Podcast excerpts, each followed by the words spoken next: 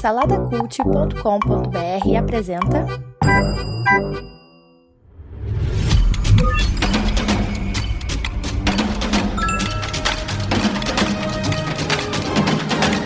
Bicicletas Voadoras. Apresentado por Bruno Guedon.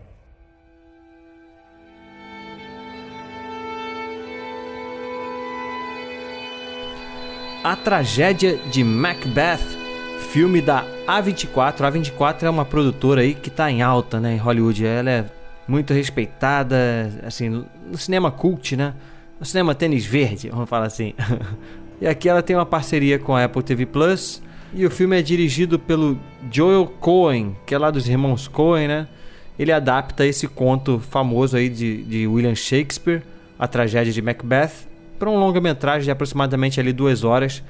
E ele chama o Denzel Washington para participar desse filme, Francis McDormand, assim, grandes atores. E aqui a gente acompanha a, a trajetória do Lord Macbeth, que é um nobre é, da Escócia. Ele, no início, logo no início do filme, tem essa cena: três bruxas encontram ele e acabam falando para ele que ele vai ser o próximo rei da Escócia, né? Com isso, ele e a, e a sua esposa, né, a Lady Macbeth, começam a se mover para cumprir essa profecia. E aí a gente vê a tragédia de Macbeth vem dessa, dessa jornada dele em busca de, do cumprimento dessa profecia e o que que as ações dele acarretam, né? Será que isso, essa profecia vai se cumprir? O que, que vai acontecer com Macbeth nessa busca dele aí por poder?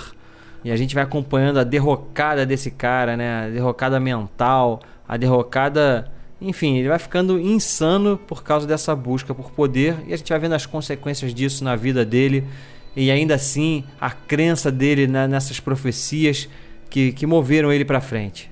Assim, é um filme muito difícil, é, é uma fotografia linda, tá? O filme. O filme ele, ele tem aqueles diálogos do, do William Shakespeare mesmo, aquela linguagem rebuscada.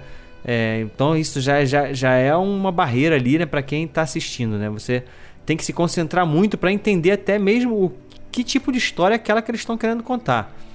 E a segunda barreira é que realmente é uma como se fosse uma peça, a gente estivesse assistindo uma peça, só que em filme. Não é exatamente uma peça porque porque a fotografia do filme até é o ponto alto do filme é a fotografia. O filme é todo em preto e branco e a fotografia assim é excelente, né? Você sabe que aquilo ali não é, não é um palco de teatro, né? Ele mostra tem tem alguns planos abertos em alguns momentos, tal, mas ainda assim é uma fotografia bem minimalista, né?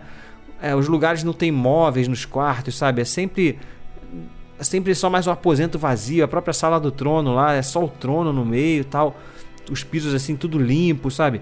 Então tem essa pegada bem minimalista. Tem algumas cenas externas, assim, né? Em floresta tal, em estradas.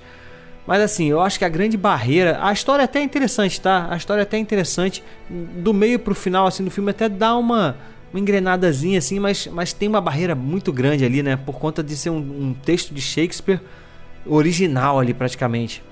Então, em vários momentos, você vai ter que aguentar ali o personagem falando com as paredes, basicamente. Vários monólogos, com aquela linguagem rebuscada.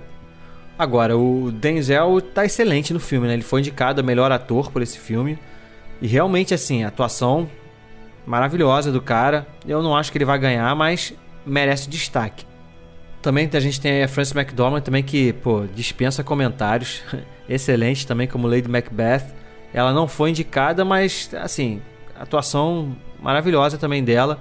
Num filme que é muito difícil, sabe? É muito difícil, apesar de ser um tema clássico, uma história clássica aí de Shakespeare. Essa coisa de não, não atualizar a linguagem, sabe? Cara, eu acredito que se eles mantivessem essa mesma estética de teatro, é, minimalista, preto e branco ali com a mesma fotografia, mas tivessem mudado pelo menos a linguagem, sabe? De alguma forma modernizado um pouco a linguagem, talvez o filme ficasse um pouco mais interessante. Então é isso, não vou me alongar muito, assim, tecnicamente é um filme muito, muito bonito, muito bom mesmo nesse sentido. Mas assim, como um entretenimento, sabe, é, é rebuscado demais.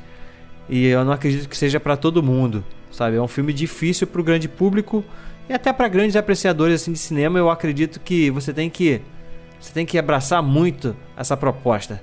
Então eu vou dar um 2.5 esse pouquinho a mais aí de 2 é porque, tecnicamente, como eu falei, é um filme ainda muito bom tecnicamente. É isso, então. Você sabe, segue a gente lá nas redes sociais, arroba Bicicletas Voadoras Cast no Instagram, no Apple Podcast e no Spotify, avalia com 5 estrelinhas. E acompanha lá no saladacult.com.br os outros podcasts lá da casa. Valeu, um grande abraço e até a próxima. Fui!